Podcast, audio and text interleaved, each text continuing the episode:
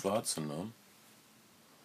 Ja, das ist die, das ist die schwarze. Ich, glaub, ich, ich weiß nicht, ob es die nicht auch. Die hatte, die hat ja ein Kind von Eddie Murphy, wo Eddie Murphy Ja. die, die äh, Vaterschaft nicht anerkennen wollte oder auf jeden Fall sich einen Dreck Ja, drum beschert dann, hat. Dann musste es. Das ist echt seltsam, dass, ähm, dass Eddie Murphys nicht mit Transvestiten treibt. So, das ist so, so echt ein Schock. Ja, der ist, auf, der ist erwischt worden auf dem Sunset Boulevard Ja. ne? mit, mit Transvestiten. Ich glaube, das war keine Absicht. Im Gegensatz zu der Hugh Grant-Sache, das war bestimmt Absicht. Sich erwischen zu lassen. Ja. Ah, Jon Stewart, der, der Moderator der Daily Show, hat gesagt, der einzige Gast, den er nie, nie, nie wieder einladen würde in seine Sendung, ist Hugh Grant. Weil der nur rumgebitcht hätte, irgendwie, es sei zu kalt, äh, im Backstage gäbe es kein vernünftiges Essen, die Redaktion hätte den falschen Clip aus seinem Film ausgesucht. Alles irgendwie ziemlich mies gelaufen. Dabei kommt er ganz sympathisch rüber, finde ich. Stimmt doch keinen guten Stern. Aus meiner Lieblingsklatschseite weiß ich, dass Jon Stewart es echt gerne mit Minderjährigen treibt. Jon Stewart treibt es mit Minderjährigen. Nein, Hugh Grant. Ach, ich bringe das alles durcheinander. Jon Stewart scheint mir ein sehr, sehr korrekter Typ zu sein. Ja, ja. Zerstör nicht meine Illusionen. Nein, nein, John, also Hugh Grant halt. Was soll's. Ach, egal. Das sind halt Künstler. Hast du das gehört, was, was, was Putin gesagt hat über Künstler? So, Künstler, Musiker sind sehr sensible Leute und deshalb leicht beleidigt. Putin ist, glaube ich, auch sehr sensibel und leicht beleidigt. Ich fand es echt schön, dass er Verständnis für Künstler hat. Jetzt, ja, und hat Gerard Depardieu die Staatsbürgerschaft so ohne weiteres mir nichts, dir nichts zugesprochen. Die Geschichte aber nicht weiter verfolgt und ist dann, äh, ist er jetzt äh, Staatsbürger geworden? Ja, ja, er, also er ist ja erst, nachdem die Reichensteuer eingeführt wurde, nach Belgien Aber dann exiliert. dachte er, hey, scheiße, ich bin in Belgien. Und ich treib's nicht so gern mit Minderjährigen, nichts wie weg hier. Ähm, naja. Aber er hat, so, er hat wirklich, er hat ja dieses, dieses äh, Pariser Stadtchateau gehabt, was er jetzt für 50 Millionen Euro verkaufen möchte. Oh Mann, ja, Und- genau. und- und jetzt- ich weiß, ich, jetzt hat er ein ich, ich habe nur heftiges Grau- 49 geboten und deshalb, ähm, ach, das war ein Hast Traum. du nicht den Zuschlag bekommen? Eine Traumimmobilie, Kai. Aber dann habe ich mir gedacht, die eine Million mehr ist es mir nicht wert und dann, zack, musste ich sie verschwinden sehen. Ah. Und ist er jetzt, aber Und er, und er hat jetzt dieses, dieses, äh, dieses Graubetonhaus in Belgien hinter der Grenze und wird aber dann demnächst nach Russland gehen und will auch Russisch lernen. Aber ich glaube, das Einzige, was der, was der, was der irgendwie lernt, noch ist, ist Wodka zu bestellen. Das, der ist echt, glaube ich, ein Schwerstalkoholiker. Ja, wahrscheinlich. Äh, Das ist doch so ein Typ, der immer äh, auf Transkontinentalflügen äh, in, in Flaschen pisst. In auf Flaschen seinem, pisst, auf ja. seinem Sitz. Das, ist, das macht man nicht. Auch wenn man Gérard fucking Dieu ist. Nee. Das ist nicht nett.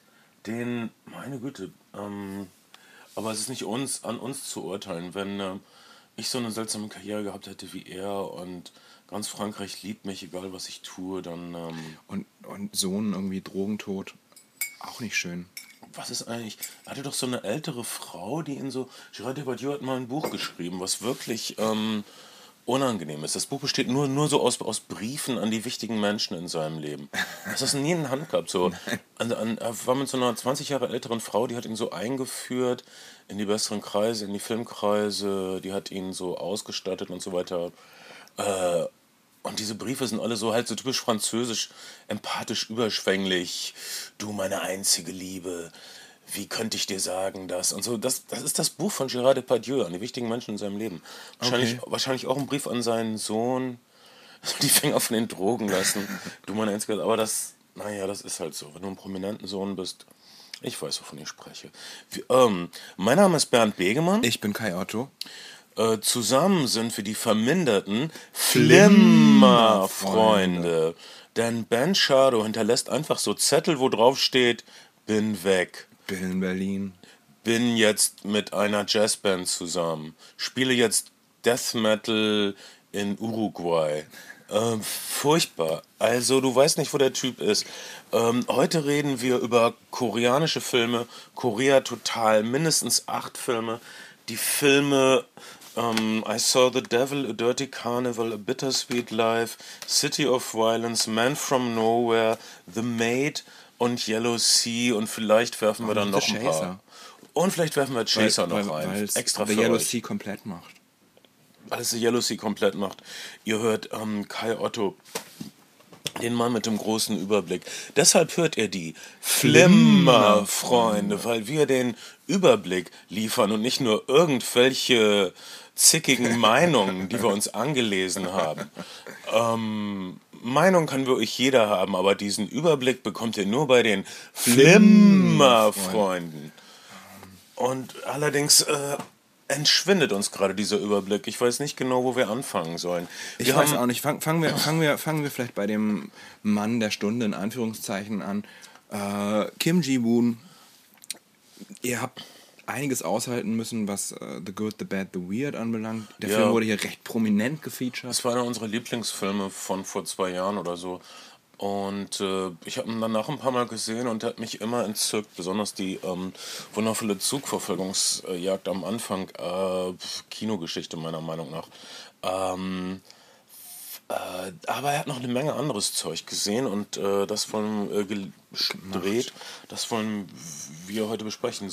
War A Bittersweet Life sein erster Film? Nee, sein erster Film äh, ist The Quiet Family gewesen. Den habe ich tatsächlich witzigerweise 1999 auf meiner allerersten Berlinale gesehen. Das war in so einer Delphi-Kino Mitternachtsvorstellung ähm, äh, ähm, ähm, in so einer junges, junges Kinoreihe und, äh, und er hat was ganz Interessantes gesagt. Er hat gesagt, dass also The Quiet Family handelt von einer Familie, die ein Hostel im Grenzgebiet zwischen Süd Lass, lass, lass mich ran, klingt nach einem Horrorfilm.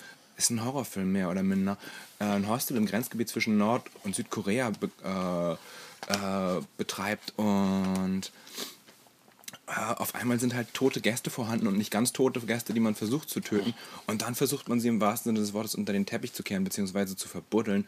Und sie kommen natürlich zurück und er hat sowas gesagt wie, das, ähm, das wäre halt nur eine, eine Analogie zur, zur koreanischen Geschichte, in der eben auch frisch verbuddelte Leichen sind, die jetzt immer wieder auftauchen. Und in der Tat geht es im koreanischen Film relativ oft um Dinge, die verdrängt werden und zurückkommen. Selbst in so einem Film wie The Good, The Bad, The Weird ist es ja so, dass ähm, sozusagen jemand seine Vergangenheit versucht hinter sich zu lassen, dieser Fingerabschneider, und äh, dann doch sehr bitterlich von ihr eingeholt wird. Ja, all die Finger kommen zurück. Ähm, war, ähm, konnte man in The Quiet Family dann Kim Ji-woons äh, visuellen Stil schon durchscheinen sehen? Vor allen Dingen in der Intro-Sequenz. Die Intro-Sequenz ist so eine Steadicam, die quasi schwerelos durch dieses Haus hin und her gleitet über, über so ein Hip-Hop-Beat von diesem ah, Seitenprojekt von Cypress Hill. Die, die hat mal, ein, einer von denen hat mal so dieses dieses, dieses mexikanische Ding gesampelt und hat darüber so, ah, wie heißt denn das? Los Delinquentes? Äh, Tre- Tres Delinquentes hieß es vielleicht. Ich weiß es nicht. Es war auf jeden Fall so. ein- Und ähm, da hat man schon so einen, schon so einen, so einen visuellen Stilwillen auf jeden Fall erkennen können. Ansonsten ist das wirklich sehr, ein sehr knapp budget, budgetierter äh, Ein, ein Film also so ein ordentlicher kleiner, im Grunde sowas wie die koreanische Entsprechung dessen, was wir als Hinterwäldler-Horror kennen. Also im Hinterwäldler-Horror, ähm, wie wir ihn auf den Videotheken und ab und zu in den Kinozentren haben, biegt jemand falsch ab auf einer amerikanischen Landstraße und gerät an irgendwelche mordlustigen Hillbillies. Wobei die, wobei die Erzählperspektive die Familie ist, die sich dann selber versucht, dieser, dieser toten, äh, toten Figuren. Äh. Wieso Leute killen die denn dauernd Leute bei The Quiet Nein, die, da tauchen zunächst erstmal nur Le- Leichen auf und äh, die versuchen einfach sozusagen dieses Problem der auftauchenden Leichen, das ist gar nicht klar, woher diese Leichen kommen, Oh, okay. wegzuschaffen und, und sozusagen räumen die beiseite und tun so, als wäre das halt nicht passiert. Das ist Korea allerdings so. Von wegen, in, in Korea war diese Militärdiktatur, Genau.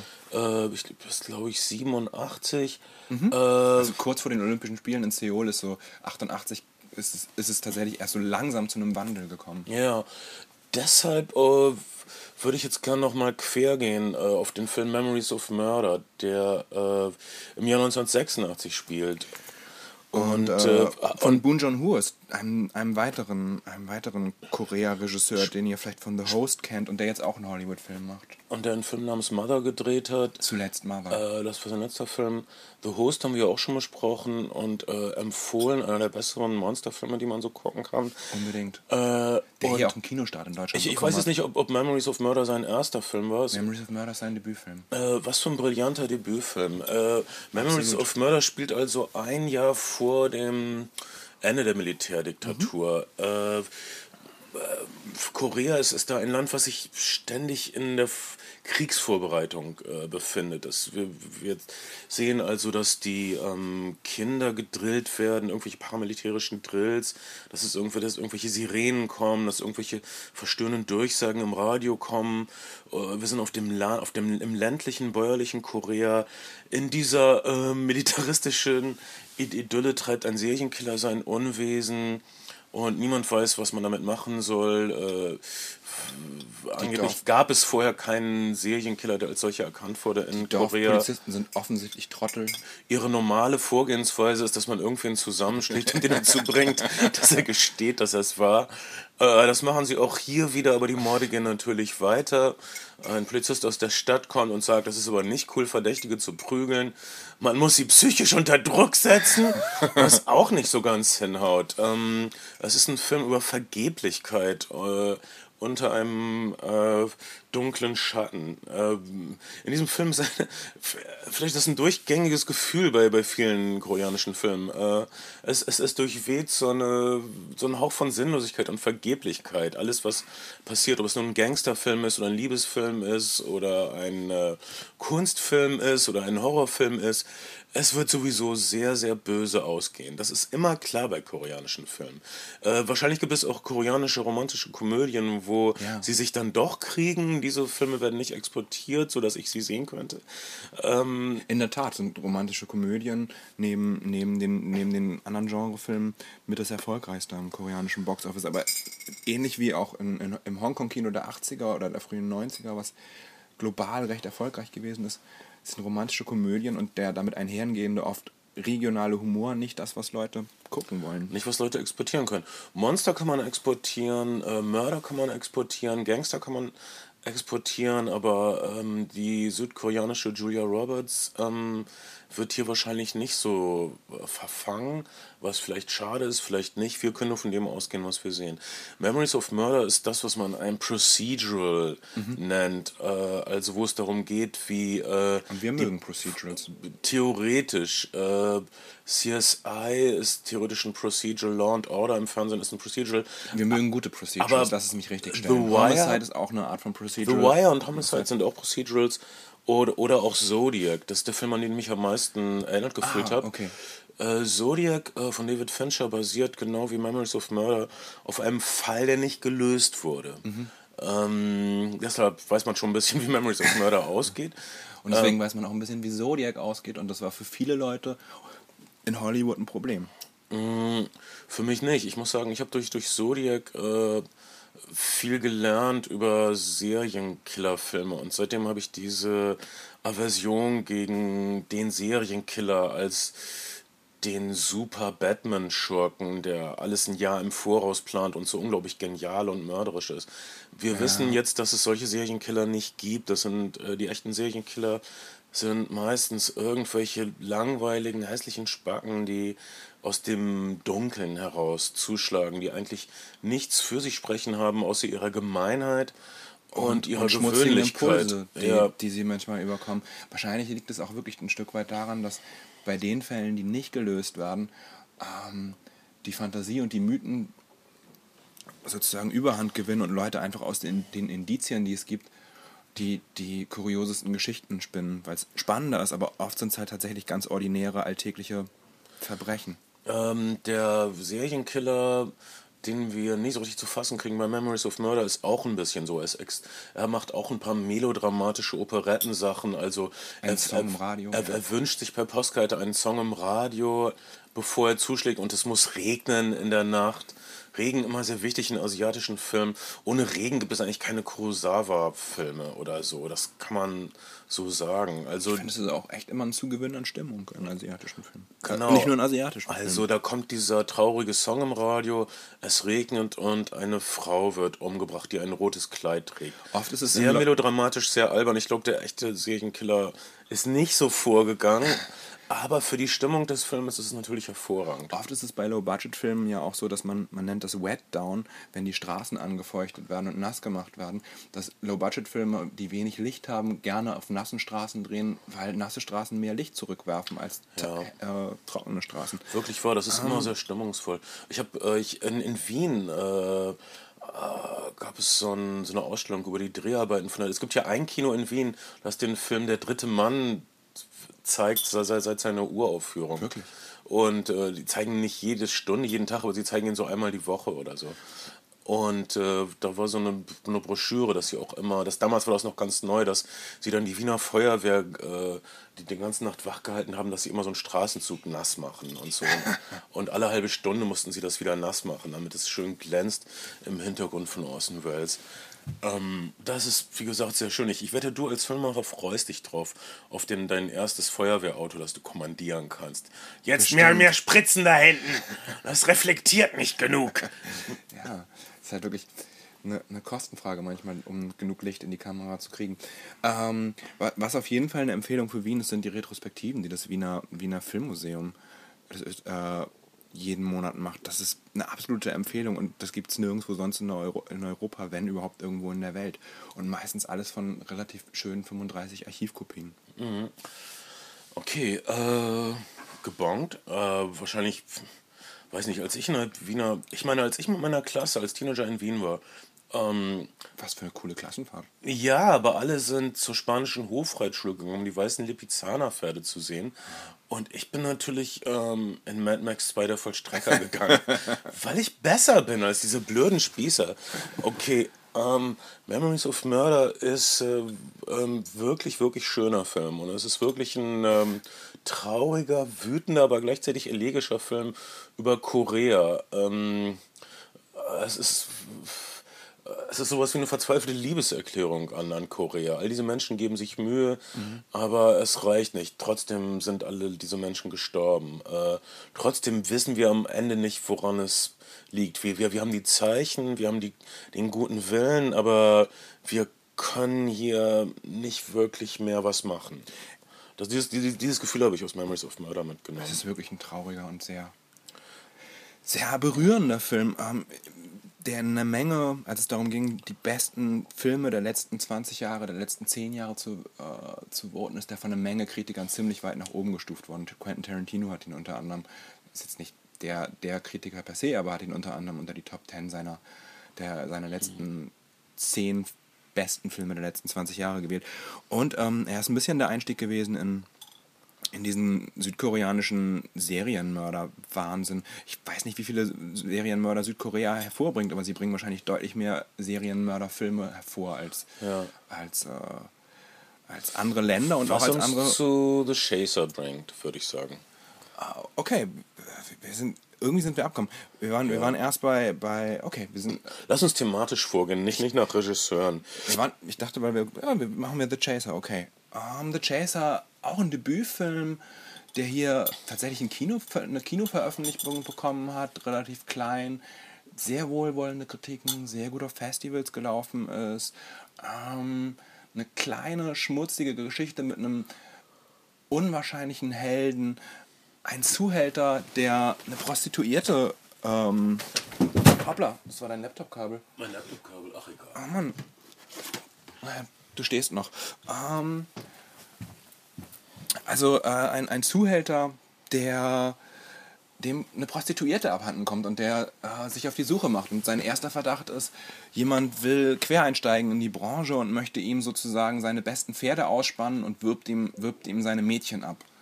Ähm, es stellt sich raus, das ist nicht ganz der Fall. Diese Mädchen werden endgültig abgeworben. Ja, diese Mädchen werden ab, endgültig abgeworben von einem ziemlich ruchlosen und äh, abgestumpften Serienmörder, der diese Mädchen höchst brutal und höchst unangenehm umbringt. Dieser Zuhälter ist Ex-Cop und macht sich einigermaßen erfolgreich auf die Suche, aber man kann verraten, der Film spielt sehr mit Wahrscheinlichkeiten. Es ist fast wie eine Dürrenmatt-Verfilmung, was so, was so Dürrenmatt, bei Dürrenmatt hat der Zufall ja auch immer gegen ja. alle Wahrscheinlichkeiten eine, eine, große Rolle gespielt, auch in Dürrenmatts Kriminalroman. Ja. Ähm, und und es nimmt kein gutes Ende. Es ist die Debütarbeit von, ich habe es mir auf die Hand geschrieben, weil ich es ständig vergesse, Na Hong Chin. Ähm, und eine absolute Empfehlung mein, meines Erachtens. Ähm, ein komplett stimmiger Film, hat all das, was, was gutes Kino für mich ausmacht. Oder ich mag ja sehr das Genre-Kino der 70er, das New Hollywood-Kino, wo Leute noch versucht haben, Geschichten zu erzählen, Geschichten mit Ecken und Kanten zu erzählen das nimmt er schon auf eine Art und Weise auf, stilistisch, aber bringt es absolut in die Gegenwart und, und, und so, finde ich, kann modernes Kino machen und Filme machen aussehen und sollte es aussehen. Ja, naja, äh, vom feministischen Standpunkt aus gesehen ist natürlich fragwürdig, dass wieder so viele Frauen sterben, dass ein Zuhälter der Held ist. Äh, ich als. Halt ähm, ein, also ich meine, er ist halt auch kein, kein eindeutiger Held. Ne? Er, ja. ist ja keine, er ist ja keine leuchtende, scheinende Stimmt. Figur. Er ist, er ist schon irgendwie ein Arschloch, aber nicht so ein schlimmes Arschloch natürlich wie der Mörder selbst. Äh, ab, abgesehen davon habe ich das erst hinterher gedacht. Als ich den Film geguckt hatte, war ich nur so, oh Mann, das darf doch nicht wahr sein. Ja. Und also dieses Gefühl hat man dort. Das, das macht wirklich gutes Kino mit einem. Oh Mann, jetzt äh, pass doch auf, äh, geh da doch hin. Ja. Äh, und so. Ähm, das äh, kann Schäfer wirklich hervorragend. Und, äh, und auch das, ein Debütfilm wie Memories of Murders und, Murder und ein unfassbar guter Debütfilm. Um, ähm, I Saw the Devil ist der Film, äh, der, wo die Serienmörder-Sache allerdings ein bisschen ähm, aus dem Ruder gerät, meiner Meinung nach. Ja, Kim Ji, Kim Ji Woons letzte Arbeit, also ich kann kurz die Filmografie vervollständigen, hat dann mhm. äh, einen Wrestler-Film gemacht namens Oh, Motherfucker. Ich nach, nicht, nach The Quiet Family. Nach The Quiet Family hat er, hat er einen Film gemacht über, über einen Bankangestellten, der, der rausfliegt und eine Serie, äh, eine, eine Karriere als professioneller Wrestler beginnt. Eine ziemlich absurde Prämisse, eine Komödie. Sehr, cool. sehr witzig. The Foul King heißt der Film. Aha. Ist in Deutschland nicht erschienen. Danach hat er einen sehr guten Horrorfilm gemacht namens äh, Tale of Two Sisters, den, den manche wirklich sehr schätzen, die, die genreaffin sind. Und äh, dann Bittersweet äh, Live. Dann The Good, mhm. The Bad, The Weird. Und jetzt ähm, sind wir bei I Saw the Devil. Tut mir leid, dass ich ein bisschen äh, antizyklisch vorgehe. Kein äh, Problem. Also, äh, ich, weil es diesen Serienkiller-Gedanken betrifft, ähm, I Saw the Devil ist äh, das Comeback des Oldschool, äh, des Oldboy-Schauspielers, der irgendwie sauer war wegen irgendwelcher Sachen und vier Jahre nicht gespielt hat und extra für Ice House the Devil zurückkam, weil er in diesem Film so eine ziemlich fleischige Rolle gekriegt hat, nämlich der gemeinste, ekligste Serienkiller überhaupt. Ähm, der aber als äh, Schulbusfahrer unterwegs ist, was äh, ziemlich unangenehm ist, wenn man das sieht. Ja. Sein äh, er killt dann die falsche, nämlich die Verlobte eines Geheimagenten. Äh, dieser Geheimagent hat allerdings auch ein paar psychopathische Züge. Es reicht ihm nicht dann, äh, diesen Serienkiller selbst aufzuspüren, nachdem die Polizei ihn nicht aufspüren konnte, ähm, sondern er spielt so ein komisches Katz-und-Maus-Spiel mit ihm, in dem er ihn nicht ganz tötet, sondern nur verletzt, ihn entkommen lässt. Und ihn wieder einholt. Und ihn äh, aus der Ferne einholt. Aber dieser Serienkiller ist natürlich quasi, nicht... Quasi, quasi als Geld es ihm ein Maximum an Schmerz und Leiden zuzufügen, ohne dass er weiß, was über ihn kommt. Ja, aber das läuft nicht ganz so glatt, wie er dachte. Und der Serienkiller killt natürlich weiter, weil das ist, was Serienkiller tun müssen in Serienkillerfilmen. Und er ist so teuflisch und ähm, es gibt äh, wirklich extrem, extrem, extrem viele Nahaufnahmen von extrem viel ekligen Sachen. Mhm. Und extrem viel äh, kinotechnisch tolle Sequenzen, die wirklich das sind, was wir viskaral nennen, mhm. was ein doofes Wort ist, aber, aber, aber schön veranschaulicht was gemeint ist, es, es, wenn man es versteht. Es trifft nicht nur die Akteure auf der Leinwand in die Eingeweide, sondern auch uns. Ja. Ähm, es, also, und es gibt auch sehr viel Komik in all diesem ekligen Altrum. Meine Lieblingsszene ist wie äh, dieser Serienkiller ähm, ist, ist in sowas, gerät in so eine Art Serienkiller-Wohngemeinschaft. Ja. Äh, was irgendwie wirklich eine komische Prämisse ist, dass es so ein Serienkiller-Netzwerk gibt, die sich dann immer so zum Stammtisch treffen und über Serienkiller-Sachen sprechen. In dieser, Wohn in, dieser, in dieser, Wohngemeinschaft mit Vorratshaltung äh, gibt es auch ein paar junge Damen, die, äh, naja, es ist ja, äh, der Typ, der, der, der andere ist auch ein Serienkiller, aber er ist vor allen Dingen auch Kannibale, ne? Er isst sehr gern menschliches ja. Fleisch. Er, er ist naja, aber da. da das äh, ist wirklich der Abstand der Menschheit. Ähm, diesem Serienkiller-Kannibalentypen wird, das ist die lustigste Szene überhaupt, die veranschaulicht, äh, äh, was das hier für ein Level ist. Ähm, äh, unser Held, Geheimer, äh, Geheimagent-Typ, er ist nicht wirklich ein Held. Äh, unser anderer Irrer-Typ äh, verfolgt also. Mit dem wir aber schon irgendwie mitfühlen, weil, weil wir ja. ja wollen, dass diesem scheiß Serienkiller verdammt nochmal so viel Leid ja, passiert. aber. Naja. Naja, aber er hätte ihn gleich nach Vigilante. Hat, Nennen wir ihn Vigilante. Dieser Vigilante hätte also den Serienkiller gleich schon nach 10 Minuten umbringen können, aber wie gesagt, er lässt ihn äh, verstümmelt laufen und verfolgt ihn so, um ihn dann immer so Stück für Stück fertig zu machen und nicht auf einmal. Vorher hat er auch ein paar Verdächtige fertig gemacht, Ja. die es dann nicht gewesen sind, sondern einfach nur in Ruhe vor ihrem Computer onanieren wollten. Ja, und dafür die einzige Strafe ist ein Hammer auf die Weichteile, damit ihr es wisst. Das wird euch Blümen, ne, weiter onaniert für unseren Podcast. Ähm, ähm, also, unser Vi- Vigilante ähm, stellt all diesen Kannibalen und äh, jagt ihm, glaube ich, eine Art Schraubenzieher oder so durch die Hand äh, in die Tischfläche. Also dieser Typ kann sich nicht rühren, weil er seine Hand nicht wegkriegt, weil da ein Schraubenzieher drauf ist. Dann mit letzter Kraft und Willensanstrengung zieht er also diesen Schraubenzieher raus. Aber er bricht den Griff ab und er hat nur den Griff in der Hand und der Rest vom Schraubenzieher bleibt in seiner Handfläche stecken. Das ist ein furchtbar schmerzhafter, furchtbar lustiger Augenblick, wenn einem das zu... Ähm, und er, er sagt dann auch sowas wie, ach nö. ähm, das ist wirklich eine lustige Szene, wenn ich nur dran denke, aber ich kann echt verstehen, dass Menschen das einfach nicht gucken wollen. Nee, auch, auch äh, es gibt auch so, so kleine Bonmots wie äh, Bonmot, bitte, Bonmot. ja, ich bin, ich bin, ich kann, kann Französisch echt. Jetzt kannst du es. Wer, wer Ben da könnten wir es rausschneiden. So, so ist, wird mein Dilettantismus. Scheiße, ich rufe Ben jetzt an. Letztes Mal hat er gesagt, die hat mich nicht angerufen. Äh, ihn mal an. Ich rufe den Fucker an. Das ist wahrscheinlich irgendwie, ich bin in Ich Brasilien. würde ihn, ich würd ihn ja auch anrufen, aber weil wir Bens tolle Technik nicht verwenden können, müssen wir mit meinem Mobiltelefon aufnehmen. Gucken. So weit ist es schon gekommen. Hört ihr das? Hört ihr das? Irgendwo in Deutschland ist Ben schade und ignoriert dieses Klingeln. Hallo. Hey Ben, hier ist Bernd. Grüß dich, na?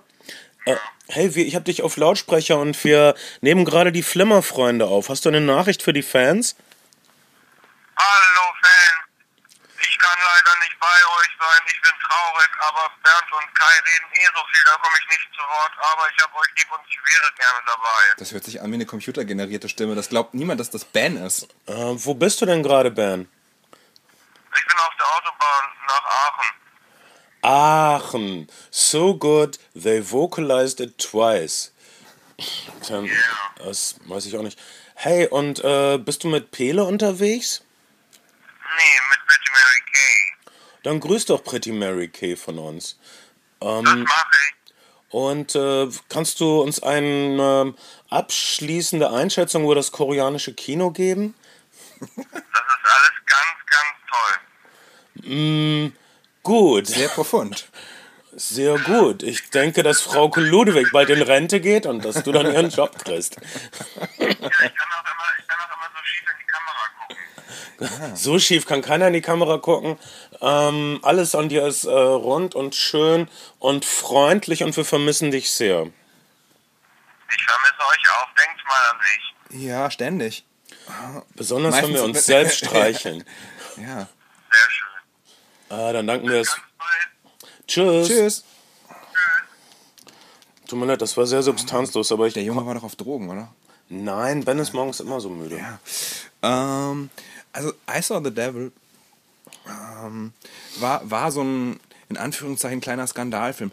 Der, der größte Reiz, als ich groß geworden bin, als es das Internet noch nicht so gab und alles greifbar war in fünf Minuten, waren ja die Filme wie Tanz der Teufel, von denen man nur vom Hören sagen oder in fünfter Generation VHS-Kopien was gehört oder gesehen hat. Und I Saw the Devil war ein Film, der in Korea keine Freigabe erhalten hat, was das, ähm, ein Rating bekommen hat, für das es noch keine Kinos gab. Das heißt, es gab, ähm, der Film ist in äh, Kanada sehr erfolgreich auf dem Festival gelaufen, hat aber im, im eigenen Land, wo, er, wo der wichtigste Markt zunächst mal für ihn stand, keine Freigabe erhalten und ist dann für den eigenen Markt tatsächlich nochmal umgeschnitten worden. Es gibt eine, eine koreanische Schnittfassung, die absurderweise mehr Sex hat. Es ist mehr, mehr nackte Haut und mehr Sex drin.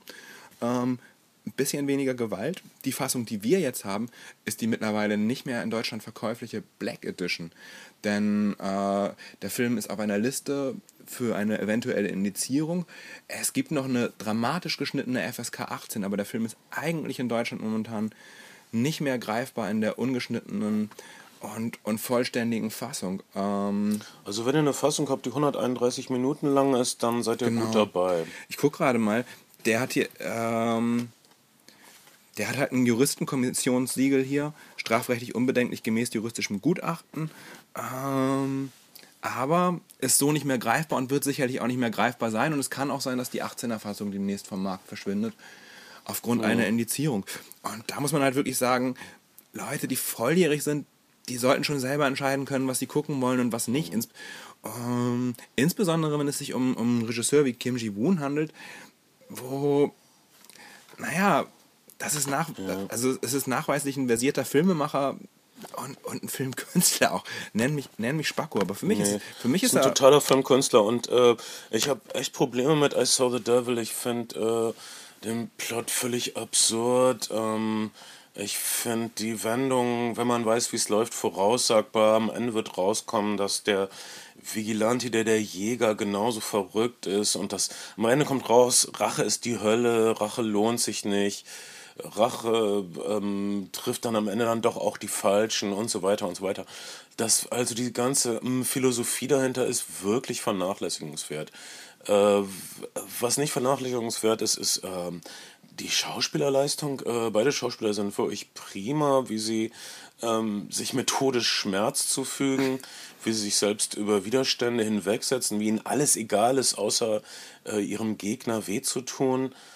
Ähm, das ist schon ähm, angenehm psychopathisch, würde ich sagen. Ja, und, und es geht im Kino ja auch wirklich nicht, das muss man, das muss man, das muss man einfach mal sagen, es geht im Kino nicht um Wahrscheinlichkeiten oder Realismus.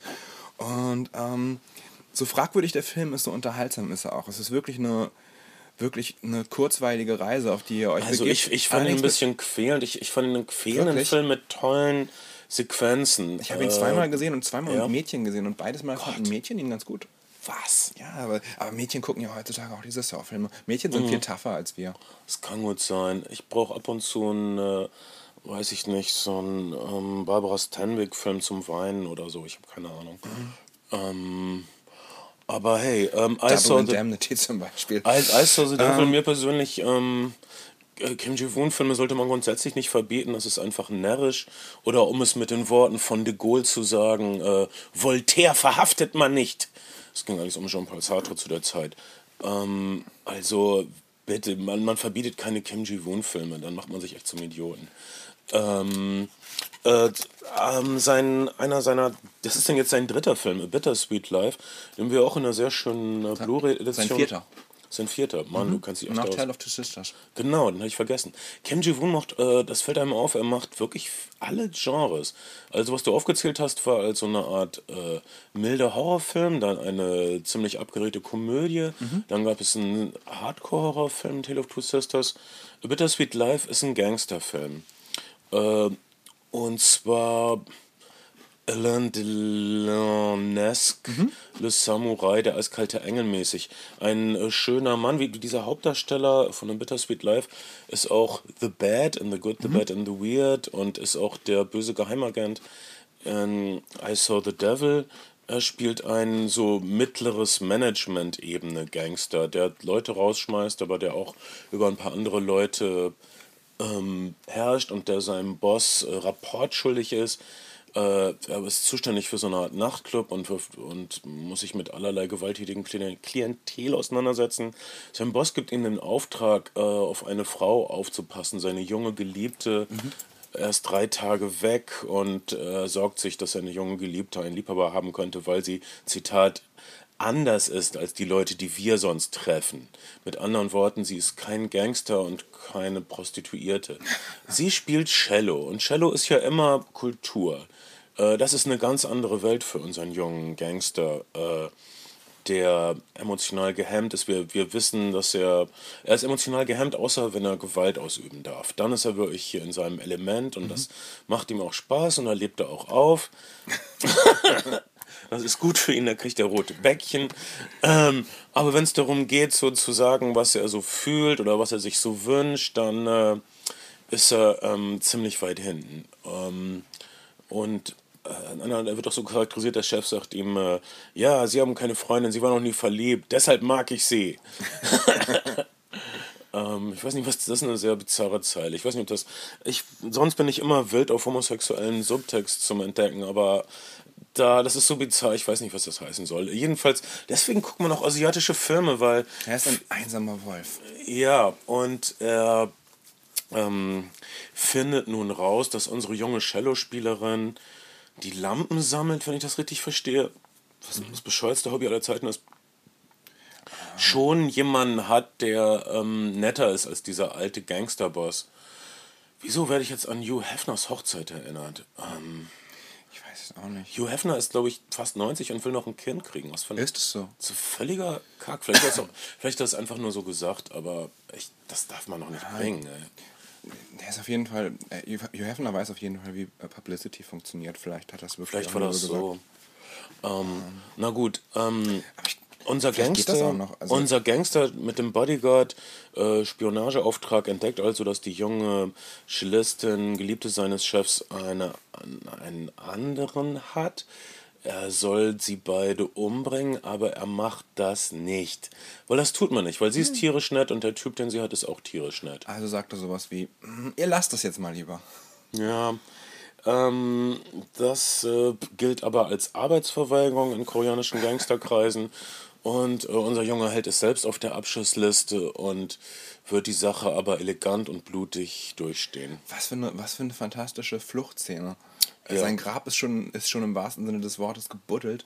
Und ähm, die Action in der Szene ist so, äh, völlig unglaublich. Ich habe das mal, ich habe das mal auf unserer Checkt unsere Flimmerfreunde Facebook-Seite. Ich habe das vor ein paar Monaten mal gepostet als, als Link zu Daily Motion. Da ist diese, diese Fluchtszene ohne Untertitel, glaube ich, zu sehen, aber die Dialoge sind auch nicht so wichtig. Es ist wirklich sehr kurzweilig. A Bittersweet Life, äh, einer von meinen Favoriten, ein äh, äh, wirklich stylischer Film, der ähm, eine elegante Kühle mit einem melancholischen Herz drunter hat. Ja, wirklich. Äh, allerdings, äh, man fühlt wirklich was bei koreanischen Filmen. Das ist auch der Grund, weshalb Korea so erfolgreich ist. Wir machen uns gar nicht klar, Die, wie... die, die ähm, Soundtracks sind immer hart teilweise an der Grenze zum Kitsch, aber das Sweet Life hat auch wirklich einen sehr schönen und, und, und äh, Soundtrack, den, den, den man so zu einem, zu einem netten Abend mit einem Mädchen und einer Flasche Wein weghören kann und der fast Ja. gar nicht zu der Gewalt des Films passt, aber Ja, Also ich finde, Bittersweet Life ist von allen Filmen, die wir heute haben, äh, vielleicht außer Memories of Murder, so einer der besten Dating-Filme.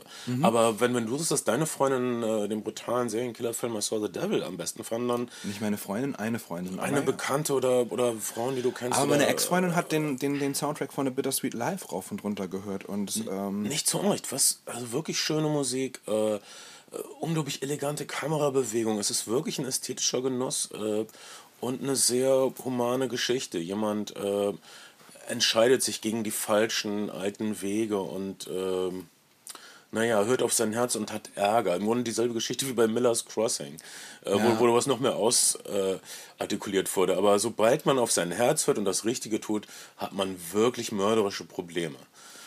Ja, äh, äh, Miller's Crossing im Grunde genommen ja auch dann Dashiell Hammett's The Glass Key auf eine Art und Weise. Ja. Und, ähm, und ähm, Bittersweet Life mittlerweile einmal äh, neu verfilmt als, als Bollywood-Verfilmung. Gerade gerade in der Vorproduktion wohl ein Hollywood-Remake auch von dem Film. Interessant. Äh, ich wollte kurz darüber äh, noch mal kurz reminiszieren, wie um, dass das im Grunde Koreas Jahre sind gerade. Äh, also nicht nur was das Kino betrifft. Äh, Letztes Jahr, äh, wie jeder weiß, der größte Hit Gangnam Style vom C, aber weltweit äh, koreanische Popgruppen haben sich durchgesetzt. Die sind so unglaublich professionell. Es werden also Boygroups gemacht, die dann äh, äh, in, in, Korea, ich habe einen Vortrag auf YouTube gehört von so einem Manager, der das äh, organisiert. Also, also die casten dann Boygroups, die dasselbe Material spielen, aber die eine Boygroup spielt es, äh, singt es dann in Mandarin und die andere singt es in Kantonesisch, so, so dass sie die kompletten also asiatischen, Chinesisch. ja ja, dass sie ja die äh, koreanische Bands sind in Japan und äh, China erfolgreicher als die nationalen Acts, was ich verrückt finde, weil die Japaner ja traditionell sehr patriotisch sind. Aber, Aber auch immer, auch schon zu Hongkong-Zeiten für, für, äh, für chinesische Popkultur sehr offen. Ja, aber die, was die Koreaner machen, was die anderen Asiaten wohl nicht machen, ist, dass sie, äh, sie haben dieses ungefilterte Sentiment in ähm, ihrer Kunst, äh, in ihrer Popkultur, ob es nun Popgruppen sind oder äh, Filme. Äh, die Japaner sind, ähm, jeder weiß das. Also dass man, man, man fühlt was anderes als äh, bei japanischen Filmen als bei koreanischen oder chinesischen Filmen. Äh, die Koreaner gehen immer aufs Gefühl, immer aufs Sentiment. Sie bringen immer sie geben uns immer was zu weinen. Wie gesagt, ich kenne ihre Komödie nicht. Wahrscheinlich geben sie ihm auch eine Menge zu lachen, aber äh, die anderen sind doch ein bisschen, also die Chinesen und Japaner sind ein bisschen zurückhaltender, was die Gefühle betrifft. Und du hast Narrationen oder, oder Geschichten, die halt auch hier gut funktionieren und die dich, die dich emotional, das ist, das ist das, was du vielleicht Sentiment nimmst, ähm, wirklich mitnehmen. Das ist im Hongkong-Kino nicht immer so gewesen. Da ist doch oft Style over Substance gewesen, wobei auch in Korea gibt es Style over Substance, aber ähm, ich finde ja, im heutigen Kino gibt es wirklich, oder im heutigen Blockbuster-Kino gibt es wirklich wenige Filme, die dich äh, als Erwachsener behandeln und viele, viele, die dich äh, infantilisieren und die dich als Kind behandeln. Und das koreanische Popcorn-Kino nimmt den Zuschauer irgendwie noch ernst und nimmt ihn mit und behandelt ihn auch irgendwie wie einen, wie einen erwachsenen Menschen oder wie ein, äh, ja, wie ein intelligentes Wesen. Mhm. Ähm, ein Film, der äh, nicht so... Ähm der ein bisschen heiterer ist, ist ein, ein Gangsterfilm namens mhm. Dirty Carnival. Schon, schon ein bisschen älter, aber ich habe hab den ähm, dazugenommen, als ich die, als ich die Filme ausgewählt habe. Oder wir haben, wir haben diese Filme freundlicherweise zu nicht geringen Teilen von Splendid bekommen. Ähm, ist, die, haben, so die, haben, die haben so eine äh, Reihe ähm, Amnesia Premium. Das sind die Blu-rays, die wir ähm, haben. Mhm. Äh, nicht alles ist auf Blu-ray greifbar äh, Memories of Murder ist leider in Deutschland nur auf DVD, gibt es aber als Korea-DVD mit englischen, äh, Blu-ray mit englischen Untertiteln, wen es interessiert.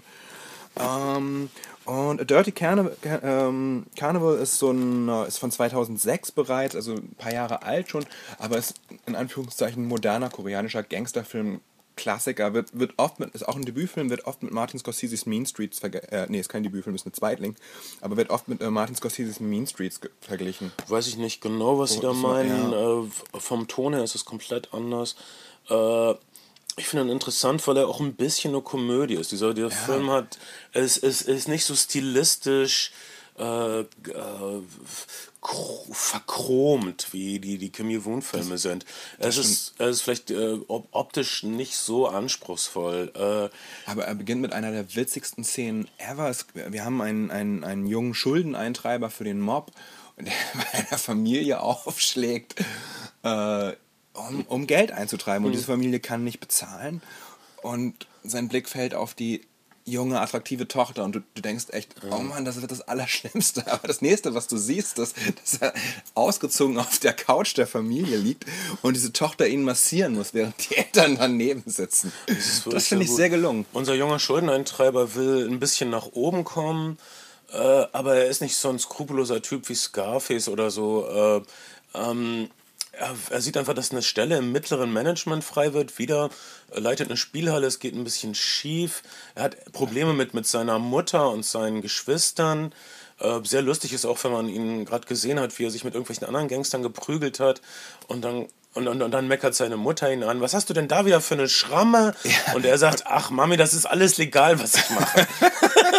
das ist wirklich ein lustiger wobei, Film. Wobei, ja, das stimmt. Wobei, wobei geprügelt auch, ähm, geprügelt bedeutet auch schon mal einen Nagel durch die Hand zu bekommen oder, mhm. oder andere äh, Unannehmlichkeiten. Und manche Leute bleiben auch auf der Strecke beim Prügeln, aber so ist das halt.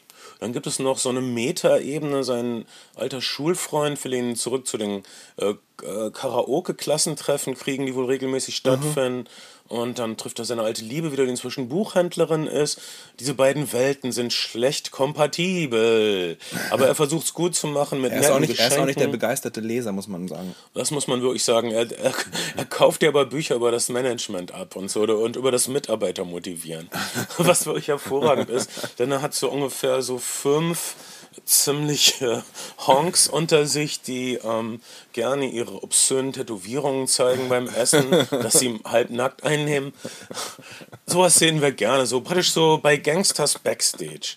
Ähm, es ist ein schönes, äh, schönes. Ich dachte zuerst, hm, es ist ein bisschen zu viel in diesem Film. Es ist eine lustige Familiendramakomödie, äh, es ist ein Beziehungsfilm dann ähm, es ist eine Gangstergeschichte natürlich, dann ist es eine Metageschichte, seine Freundschaft zu diesem Filmregisseur, ähm, dem Der, er in einer schwachen Stunde ein paar Sachen erzählt, aus dem Nähkästchen plaudert. Was natürlich Ärger gibt. Weil was Ärger gibt, weil er erzählt, ihm auch wie ein ungeklärter Mord stattfand äh, und äh, sehr viel Schwierigkeiten für unseren jungen, witzigen Helden. Ähm, Zwischendurch kriegen wir aber auch gezeigt, wie das so gemacht wird, wie man so äh, Viertel, in denen man gerne neue Apartments bauen möchte, so Mieter frei kriegt. Und ähm, ich, ich sehe ja immer gerne das Handwerk so. ist quasi ein Gangster-Procedural. Ja, wie, wie man so Sachen gemacht kriegt. Ähm, für mich ist Dirty Carnival ein bisschen ein Geheimtipp, weil der äh, vom Ton her ähm, nicht so eindeutig ist. Äh, äh, deshalb ist man oft überrascht. Äh, also die Prügeleien sind wirklich prügelig. Es gibt keine stilisierte Kung-Fu-Gewalt. Es, es, es gibt so was mir immer auffällt, ist, dass die Leute selten Schusswaffen benutzen. Irgendwie ist, gibt es wohl nicht so viele Schusswaffen in Korea. Und es ist wohl irgendwie unfein, Leute zu töten. Man kann Leuten echt so schlimm wehtun, aber wenn man jemanden tötet, muss man äh, Schadensersatz bezahlen an äh, das äh, vermitteln mir jedenfalls Dirty Carnival. Keine Ahnung, wie es in Wirklichkeit läuft in der chinesischen Gewaltwelt. So. Koreanischen Gewaltwelt. Ich glaube, in der chinesischen Gewaltwelt oh. wird viel gestorben, aber mh, mm, das ist auf jeden Fall ähm, ein interessanter Geschäfts Geschäftsfilm äh, um den Aufstieg eines jungen, ambitionierten oder nicht Aufstieg eines jungen, ambitionierten Triaden Schrägstrich Yakuza. Ich weiß nicht, wie, wie das bei, bei, den Koreanern heißt. Triade. Yakuza nicht, wahrscheinlich. Also die, die ist, auf jeden Fall. Die Prügelbrüder. Auf jeden Fall ist es ein ähnliches Milieu. Und, ähm, und eine Rückkehr, Rückkehr sozusagen in die Jugend, nicht zu Karaoke-Abenden, ein Stück weit ist auch ähm, City of Violence. Ja, das ist mehr sowas für Leute, die gern mal Jackie Chan Action-Komödien sehen.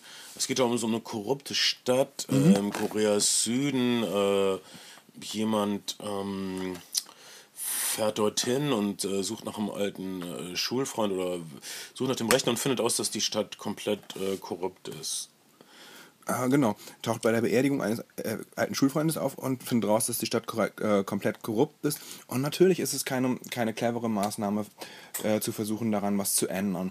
Es gibt also jede Menge Ärger, es gibt eine Menge, eine Menge Action. Und der Grundton des Films ist so ein bisschen auch in der Fotografie, so, wie, so ein, wie so ein 70er Jahre äh, Gangster- oder Polizeifilm. Ähm, es gibt ja auch diesen, naja, okay, das ist ein anderer. Es gibt sehr viele Massenprügelszenen. Und es gibt, sehr, es gibt sehr viele Massenprügelszenen und es gibt natürlich ein, ein sehr Kill Bill inspiriertes Finale. Das darf man auch sagen, was, ja. was die House of Beliefs Sequenz aus Kill Bill als recht freie Inspiration nutzt, um selber ähm, ein Massenschlachten zu ähm, veranstalten. Der Regisseur äh, Ryo Seung-wan, ich hoffe, ich spreche das richtig aus, ich spreche es ziemlich richtig. sicher falsch Klingt aus, richtig. Ähm, ist auch ein ambitionierter koreanischer Genrefilmer, dessen Filme sich immer durch einen etwas unebenen Ton auszeichnen. Das kann man über Dirty Carnival auch sagen.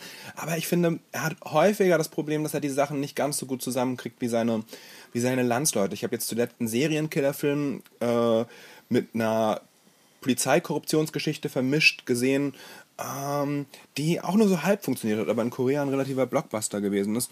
Ähm, City of Violence kann man sich aber trotzdem gerne angucken, wenn man, wenn man 70er Jahre Genrefilme mag und wenn man, wenn man gute Jackie Chan Action oder auch meinetwegen sei es ruhig gesagt, Tarantino-Action mag. Was die Koreaner selbst gucken, ist ein Film wie The Man from Nowhere. Einer der Überblockbuster im koreanischen Markt, aber auch im gesamten asiatischen Raum 2010. Äh, was glaubst du, weshalb das ein Erfolg war?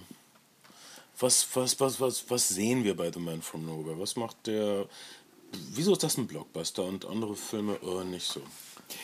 Also, immer, immer schwer zu sagen. Der Film ist sehr rund auf jeden Fall. Die Geschichte ist nicht unbedingt innovativ. Du hast die Geschichte ich, zuletzt zu Weihnachten gesehen mit Samuel Jackson und Gina Davis. Ähm, auf eine Art und Weise, naja, anders. Aber, aber die Idee, dass sozusagen jemand früher mal in einem Beruf gearbeitet hat und jetzt die Vergangenheit Vergangenheit lassen will und das dann doch irgendwie wieder in seine alte Profession zurückrutschen muss, ist jetzt nicht, ist jetzt nicht so neu. Ähm, aber es ist eine, der Film liefert emotional ziemlich gut ab. Es geht um die, um, es geht um die Beziehung eines ehemaligen Special Ops Agenten zu einem äh, Mädchen und er ist einfach visuell stimmig. Was glaubst du, warum der Film, warum der Film so gut ist? Ich, also ich finde jetzt kein, kein Alleinstellungsmerkmal in der, in der Summe von koreanischen Filmen, über die wir heute sprechen. Ich würde sagen, Ja, der da, Film dass, ist, dass der Film dieser ist Mann mit einer gewaltigen Vergangenheit einfach in Ruhe gelassen werden möchte und er sieht, dass im, äh, bei, bei den Nachbarn stimmt was nicht. Und dieses Mädchen, die als einzige unaufgefordert nett zu ihm ist, äh, die hat Schwierigkeiten, die verschwindet und er muss sie holen und retten. Das ist eigentlich so eine einfache Sache wie bei äh, Wenn man- 96 Hours mit Liam Neeson und so. Das ist dieser Typ, der auch wahnsinnig erfolgreich ja, war. der das einfach kann und der dieses äh, Kind retten muss. Taken 2, also der zweite Teil von, von 96 Hours. Äh, Taken ist, glaube ich, der, der internationale Titel gesehen. Auch eine Luc Besson-Produktion, man muss sagen, Luc Besson, der einzige europäische Produzent, der so eine Art europäisches Actionkino macht. Aber, ähm, also wenn man, wenn, man, wenn man sozusagen was Negatives über The Man from Nowhere sagen möchte, dann ist es, dass der Film sehr geradlinig und fast ohne Ecken und Kanten ist. Das Mhm. ist schon ein sehr, sehr blockbusteriger Film, aber kein schlechter Das, was wir. Film, wir Filmfans eigentlich mögen, nämlich diese Poesie, kom äh, schöne Kamerakomposition, wundervoll äh, rhythmische Sequenzen und so. Ähm, naja, das, also hier kommt man von Punkt A zu Punkt B zu Punkt C und überall, ähm, es gibt wirklich unglaublich gute Action. Ich glaube, eine, eine der besten Actionsequenzen ist, wie die Kamera äh, mit aus dem Fenster springt, hinter jemandem her. Das ist ähm, klasse, sowas sehen wir gerne. Ähm, und so weiter. Und äh, die Gewalt ist allerdings auf einem sehr hohen Level, deshalb ist der Film erst ab 18. Ähm, wenn man äh, 96 Hours mochte, wird man den auch mögen, sage ich mal. Ja, oder wenn man, wenn man äh, The Professional mochte. Ja, auch eine gute, auch ein guter Vergleich.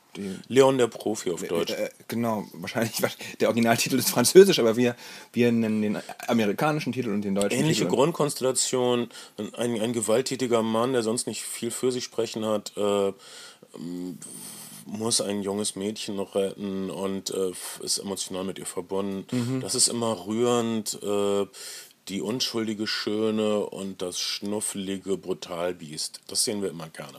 Das stimmt. Mm, Auch bei The Man from Nowhere übrigens Remake im Gespräch. Man fragt sich, warum diese, warum diese ganzen, diese ganzen äh, wirklich visuell schönen und runden Filme dann unbedingt nochmal ähm, amerikanisiert werden müssen. Aber wahrscheinlich sind es wirklich, wahrscheinlich sind es wirklich, ist es die Sprache und die Gesichter, um beim amerikanischen Mainstream-Publikum zu funktionieren. Ich habe gerade festgestellt, dass Gerd Carter, ähm, einer der europäischen Gangsterfilme, ähm, der gar nicht so erfolgreich war zu, zu Kinoauswertungszeiten, aber mittlerweile ein anerkannter Klassiker ist, der von Warner produziert worden ist, direkt im Jahr darauf von Warner, die die Rechte an dem Roman gehalten haben, nochmal als Blaxploitation-Film gemacht wurde. Namens äh, Hitman in zwei Worten geschrieben, mit Pam Grier als Pornodarstellerin. Wow. das ähm, wieder mal eine Sache, die ich verpasst habe und ich bin froh, dass du das weißt. Ich habe allerdings auch das Sylvester Stallone Remake verpasst. Das habe ich aber auch verpasst. Ich glaube, es ist auch nicht. Ich glaube, es ist aber auch nicht schlimm, das Sylvester Stallone Remake zu verpassen. Das Original von Get Carter fantastisch und ähm, das Blaxploitation, die Blaxploitation Adoption ein, ein Jahr später. Adaption. Äh, Mike, Michael, viel in einer, sich. Michael käme in einer alten Schrotflinte. Und man weiß, wo, wo Quentin Tarantino seine Eröffnungsfrequenz von Jackie Brown am Flughafen her hat, denn die Ja. ist äh, offensichtlich daraus genommen. Ja. Also ist verrückt, wenn, wenn, wenn, wenn ich Sachen klaue, dann kommt es irgendwie plump. Wenn Quentin? Tarantino Sachen klaut, dann kommt es immer so elegant. Ich weiß auch nicht. Arsch. Naja. Amerika ja, weiß ich nicht. Ähm, meine Güte, das waren schon eine Menge Filme, aber wir sind noch nicht fertig. Wir sind- wir sind wirklich wir, wir, wir reden über, jetzt noch über einen, einen Film namens Yellow Sea, Okay. Der in einer gesetzlosen Gegend äh, beginnt, von der ich gar nicht wusste, dass sie existiert. Irgendwo zwischen China, Nordkorea und Russland gibt es wohl eine, so eine Art Freihandelszone oder irgendwas. Naja, es ist, glaub ich, es ist, glaub das ich, es ist zu China gehörig, steht unter chinesischer Verwaltung, ist, ein, ist aber ein, ein Gebiet, Wird von Koreanern in, bewohnt. in dem viele äh, genau, Koreaner leben, die aber bei den Südkoreanern sehr, wenn sie dann mal da auftauchen, sehr geringschätzig behandelt werden. Also es ist so eine Art wirklich verarmte, bildungslose Minderheit. die verarmten Verwandten, mit denen niemand was zu tun haben will. Wir, äh, die ersten 40 Minuten sind sowas wirklich wie eine knallharte Sozialreportage. Ja. Du denkst, scheiße, italienisches neorealistisches Kino, das ist wie Fahrraddiebe oder so. Oder Roberto Rossellini irgendwie, das ist, wir sind jetzt wieder im, im Nachkriegsitalien oder so. Nein, es ist diese spezielle Gegend. Äh, die irgendeinen asiatischen Namen haben, nicht vergessen habe. Wie gesagt, das ist ein rechtsfreier Raum zwischen China und Korea und Russland. Und äh, ein, ein junger Taxifahrer ähm, hat ein echt hartes Leben und er Und ein Spiel, Spielproblem. er hat ein großes Spielproblem, er hat Schulden und seine Frau ist weg nach Korea, um was zu arbeiten und sie meldet sich nicht. Er hat also auch ein gebrochenes Herz, weil seine Frau kommt nicht zurück. Er macht sich Er Sorgen hat, ja, um er, hat ja, er hat ja diese Reise finanziert und hat sich über die Finanzierung dieser Reise massiv verschuldet und hört nichts mehr von ihr. und hört nichts mehr von ihm. Das ist ein Problem, was wir oft hatten. Äh, wir sehen also, wie er f- vergeblich versucht, an Geld zu kommen. Wir sehen, wie äh, bedrückend äh, die Menschen dort leben äh, und wie echt mies das ist, wenn man gegen Gangstertypen bei, im Mayong verliert. Und es ist so ein, es ist wirklich, wie du sagst, so ein Ort, ähm, wie so ein bisschen wie ein weißer Fleck auf der Landkarte bisher gewesen, also für den gemeinen Mitteleuropäer. Du hast, du hast diesen, die, die Existenz dieses Ortes nicht erahnt und dann wird er einfach sehr stimmungsvoll eingefangen. Es ist wirklich, das, äh, ich weiß nicht wie Elendstourismus, aber es ist auf jeden Fall faszinierend, an diesen Ort geführt zu werden und, und ihn, und ihn mit dem Protagonisten zu begehen. Äh, wir sind also, das ist ein, Held, mit dem wir wirklich fühlen. Also er ist kein Held im Sinne, dass er heroische, strahlende Sachen machen, aber wir sehen, wie er sich anstrengt und wie er festhält im Vertrauen zu seiner Frau, wie er wirklich versucht, sein Leben auf die Reihe zu kriegen. Äh, das ist allerdings schwieriger und ekliger, als er sich vorstellen konnte. Jemand tritt an den ran und sagt, Natürlich ist auch noch ein Kind involviert, das darf man Ja. auch nicht vergessen, ja. Genau, äh, und der Vater seiner Frau. Und, aber es ist alles schon. so- Wie, wie üblich im koreanischen Kino äh, haben wir unvollständige, verstümmelte Familien. Es gibt. Also das ist wirklich immer in koreanischen Filmen. Die Familien sind immer komplett, äh, nicht komplett, es fehlt zumindest ein Elternteil. Ähm, sind verstreut und so. Das ist halt die Chiffre für die koreanische Existenz, äh, die Getrenntheit des Landes. Äh, mir das, ich, das ist irgendwie, als ob die sich abgesprochen hätten, die Filmemacher. Es darf keine kompletten Familien geben in koreanischen Filmen. Äh, das, das muss sein, das ist, so empfinde ich das. Jemand tritt unseren Helden heran und sagt, kein Problem mit deinen Schulden. Du musst einfach einen wildfremden Menschen in Korea umbringen. Wenn du das für uns machst, dann mögen wir dich und dann sind wir auch nicht mehr sauer auf dich. Und er denkt, oh hey, cool, ähm, ich muss jemanden in Südkorea umbringen, aber wenn ich schon mal da bin, kann ich ja auch gleich mal gucken, was meine Frau eigentlich so genau macht in Südkorea. Vielleicht finde ich ja raus, was mit der passiert und ähm, wie es der so geht. Und ähm, Dann, dann wird also sehr realistisch dokumentarisch äh, die Überfahrt geschildert, Alter, ja. wie Menschen geschmuggelt werden. Das ist wirklich, wirklich grauenhaft. ähm, wie, man, wie man ankommt als Fremder, wie man kalt behandelt wird, was für eine absolut lebensfeindliche Umgebung das ist. Äh, dann äh, die Tat selbst, absolut furchtbar. Es ist äh, die, wie wir darauf angesetzt wird mit äh, kryptischen Telefonanweisungen, SMS, Zettelchen. Äh, wie, er, wie er den Typen beobachtet, wie er die Frau weil trifft. dobert das aus, das alles, bis an diesem Punkt sind, das dauert schon mal eine Stunde oder so. Mhm. Und wir verfolgen also nur einen wirklich bedrückten Menschen durch eine bedrückende Welt, der eine bedrückende Aufgabe hat. Das ist vielleicht zu viel Bedrückung für spaßsuchende ähm, Zuschauer, aber mich hat das natürlich absolut durchgeschüttelt und ich war wirklich äh, mitgenommen. Ich bewundere die Filmemacher dafür, dass sie diese Welt so überzeugend schaffen. äh, Nan Hong Chin, der, der Regisseur von, von The Chaser, sein zweiter Film, Ja. seine zweite Regiearbeit. Ähm, aber, aber Bedrückung ist halt auch nur eine Seite, denn ähm, was dann passiert, ist ein bisschen auch wie ein, wie ein Tex Avery oder, oder Chuck Jones Cartoon. Ähm, Ja, auf einmal äh, würde ich wirklich sagen, passiert. Äh, naja, und es ist nicht auf einmal, sondern unmerklich. Also, äh, er- er- ändert sich der Ton des er, soll, er Filmes. soll diesen Mord also begehen und jemand anders ist schon da und begeht diesen Mord. Und und dann wird es verrückt. Und dann, und dann sind wir auf einmal nicht mehr in einem realistischen Drama, sondern wie du sagst, in einem gewalttätigen Cartoon. Und äh, diese Gewalttätigkeit, ähm, also naja, es gibt mehrere Gangstergruppen, die ähm, sauer aufeinander sind. Und ja, wobei, wobei eins, Unterm Strich für uns als Zuschauer sind da viele Asiaten mit spitzen, äh, stumpfen Gegenständen in der Hand, die aufeinander einprügeln. Wobei, wobei ähm, das Lustigste eigentlich da, darin besteht, dass tatsächlich es die sozusagen distinguierten äh, südkoreanischen Gangster gibt, die, die glauben, ihr Geschäft fest im Griff zu haben. Und dann gibt es diese äh, Proletenbande, die nämlich selber nach, äh, aus, aus, dem, aus diesem äh, Exil Exilantengebiet rübergeschifft kommt, um mal nach dem Rechten zu sehen. Und ähm, da, treffen, da treffen halt sozusagen Barbaren auf Anzugträger und, äh, und auch in den. Methoden. Und das ist wirklich, wirklich schön. Es gibt eine Menge tolle Actionsequenzen. Es gibt eine Verfolgungsjagd durch einen Containerhafen, die in keinem Roadrunner-Cartoon besser aussehen könnte. Es gibt Ja. eine Autoverfolgung. Man bekommt wirklich eine Menge für sein Geld. The Yellow Sea ist einer meiner Lieblingsfilme des letzten Jahres. Und ähm, der Film der Film sollte hier eigentlich nur auf Video erscheinen. Das ist eine, eine, es ist amerikanisches Geld mit drin. Fox hat den mitproduziert.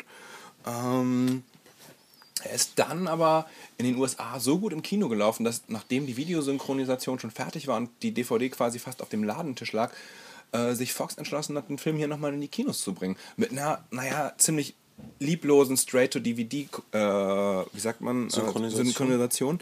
Aber relativ erfolgreich dann doch auch hier in den Kinos. Und das ist wirklich, wenn ihr die Chance gehabt habt, den letztes Jahr im Kino zu sehen, Gut gut, für für, euch. euch. Ähm, sonst solltet ihr tunlichst äh, zur DVD, Blu-ray gibt es in Deutschland leider nicht, gibt es aber in England Ja, oder sonst wo. Ja, solltet ihr auf jeden Fall zugreifen und den unbedingt sehen. The Yellow Sea, eine, eine absolute Empfehlung und einer der besten Filme des letzten Jahres. Und sollte, in eurer, sollte noch nachträglich schnell in eurer Top 5 Liste für 2012 landen. Ja. Ähm, äh, ich kann mich dem äh, mit Einschränkungen anschließen. Ähm, wie gesagt, er ist ein bisschen trist.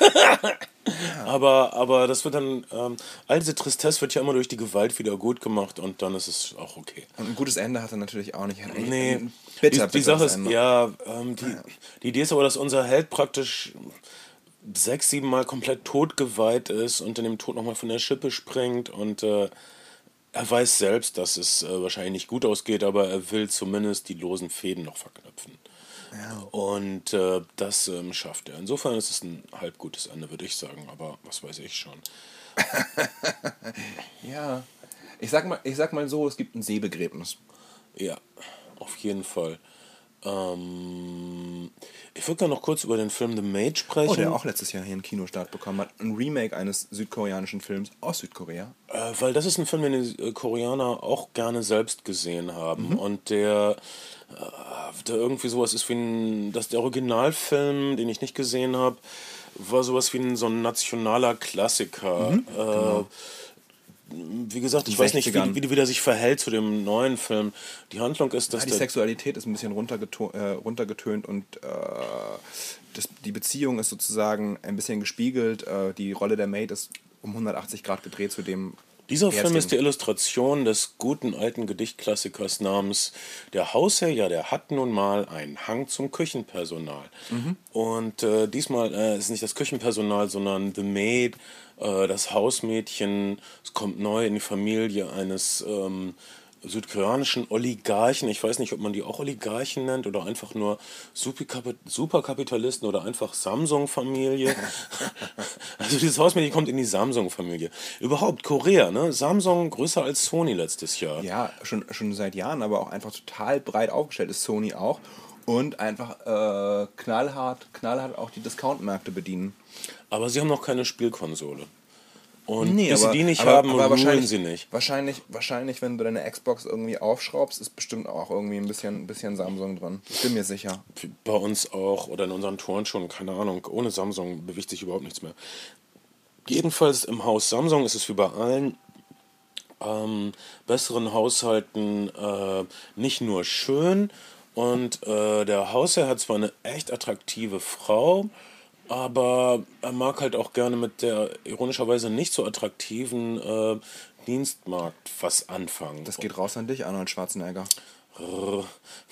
Frag, obwohl, ich glaube, Arnold Schwarzenegger hatte auch was mit attraktiven. Wir wissen nur von Maria Schreiber und dieser Dienstmarkt, aber ich glaube, er hatte auch was mit attraktiven Frauen. Ich glaube, der Arnold hat sowieso einfach immer was gehabt mit Arnold Frauen. Schwarzenegger, ähm, jetzt ja auch ein Kim Ji-Woon-Film, The Last Stand, am 31. Januar Bundesstaat gerade gemacht, hat äh, die Journalisten zu, Promo äh, zur Promotion des Films nicht zu einem öden äh, Interviewmarathon geladen, sondern zum Panzerfahren. Panzerfahren mit Arnold Schwarzenegger, das war das Promo-Event zu The Last Stand.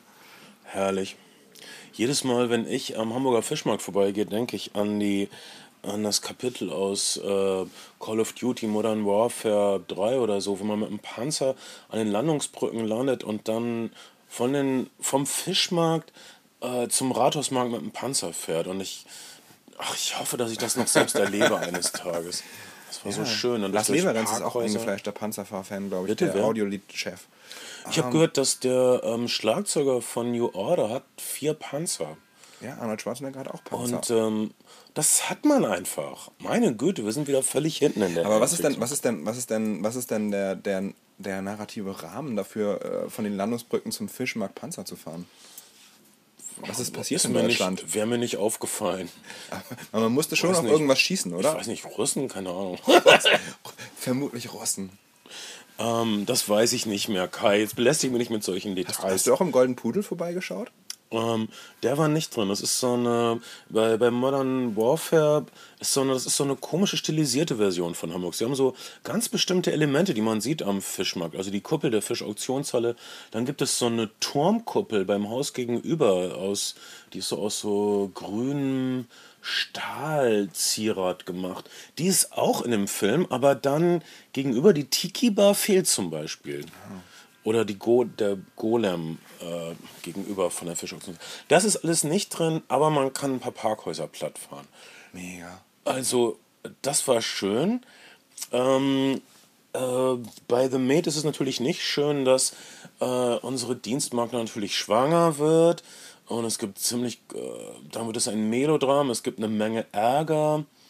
Äh, es gibt eine ältere Dienstmagd äh, oder Hausmädchen, ich, ich sag Dienstmagd, weil das einfach schön retro ist, äh, die so äh, die das petzt und die mit den Hausherren so kollaboriert.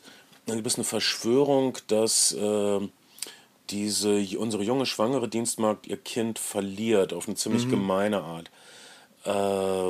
Weil das kommt irgendwie rüber, die halten alle zusammen. Praktisch, dass äh, die Handlanger dieser Strukturen, die, Handlanger der alten Familien und die alten Familien verschwören sich gegen die Neuankömmlinge. Es darf keine Emporkömmlinge geben, es darf keine, keinen sozialen Aufstieg geben, es darf keine, der Chef darf keine Kinder mit äh, den Außenseitern haben. Äh, oder so. Das ist ähm, offensichtlich irgendwie eine tiefe, bittere Wahrheit, die die Koreaner so empfinden. Da ist dieser Block, ähm, da ist dieses alte Geld, ähm, das neue Management, da kann man nicht wirklich zwischen. Die wollen nicht teilen, die würden töten, um ähm, ihre Pfründe zu sichern. Äh, das ist, äh, The Maid ist Das ist die, äh, wie soll ich sagen, soziale Grundhaltung des durchschnittlichen deutschen Tatorts. Ja, dann insofern ist es ja nicht weiter anders. The Maid ist eine interessante Mischung. Es ist ein Melodram, es ist ein bisschen wie so ein Gothic-Horrorfilm, die die junge Frau, die unbedarfte Frau in dem dunklen, reichen Haus ist ein bisschen wie Rebecca von Hitchcock, wenn das jemand gesehen hat. Eine von Hitchcocks AKO-Produktion. Also die junge Unschuldige, um, umgeben von, von Gefahr und Düsternis und sexueller Versuchung. Und hat für einen koreanischen Film relativ großen Bundesstaat bekommen, in meiner Wahrnehmung. Ja. Ähm, was, weiß ich nicht, vielleicht äh, der These beisteht, Sex sells. Ich, keine Ahnung, wenn man ähm, offensichtlich, wenn asiatische Filme sexuell aufgeladen sind, scheint es ein Verkaufsargument zu sein. Ich verstehe nicht ganz, was sozusagen. Also es, ist- es ist klar, dass das ein, Programmkinofilm war, hier in Deutschland auf jeden Fall. Und in Korea war, in Korea ist es ein Blockbuster-Film gewesen. Da, ähm, also es passiert schon irgendwie eine andere Einordnung. Der ist hier nicht in den Multiplexen gelaufen, aber in den Programmkinos ist er relativ gut gelaufen und hat auch eine relativ breite Besprechung in verschiedenen deutschen Feuilletons bekommen. Äh, ja, wie gesagt, äh, er hat eine Menge Schauwerte und er ist äh, im besten Sinne ein altmodischer, romantischer, düsterer Film. Ich habe ihn mit Genuss geschaut und äh, wenn man auf diese häuslichen Dramen bei den Reichen steht, dann äh, kann man wirklich schlechtere Filme auswählen als The Maid. Äh, und darüber hinaus gibt es eben diesen asiatisch-koreanischen Twist, so diese wirkliche verzweifelte Bitterkeit gegenüber den alten Strukturen, der hier fühlbar ist. Äh, das ist so eine Schwingung, die man äh, halt nicht kriegt in westlichen Filmen. Ähm, ich mochte The Maid, äh, kleine Empfehlung von mir. Okay, boah, wir sind schon bei einer Stunde zehn. Eine Stunde zehn und das waren neun oder so Filme. Okay. Wir sollten jetzt wirklich aufhören. Wir haben noch nicht Park Chan-wook gemacht, wir haben auch nicht Kim Ki-duk gemacht, der ja auch gerade wieder ein bisschen on vogue ist. Ähm, vielleicht alles in einem anderen Podcast, aber wir haben eine Menge Filme besprochen und eine Menge Empfehlungen auch für euch rausgegeben. Im Grunde genommen keiner von den Filmen, von denen man sagen könnte, guckt ihn auf keinen Fall. Also am unebensten vielleicht noch City of Violence und du mochtest äh, I saw the, also Devil. Devil unter Einschränkung, unter Vorbehalt. Großartige Aber- Schauspieler, großartige Optik, sinnloser Film, würde ich sagen. Ähm, Bisschen- ich kann verstehen, wenn das Leute anders sehen. ein bisschen vielleicht wie so ein, wie so ein Bewerbungsvideo für Hollywood. Aber ähm, ja. Okay. Wir, wir, wir lieben euch, wir lieben seltsame asiatische Filme, wir vermissen Ben, aber die Action wird nie aufhören bei den Flimmerfreunden.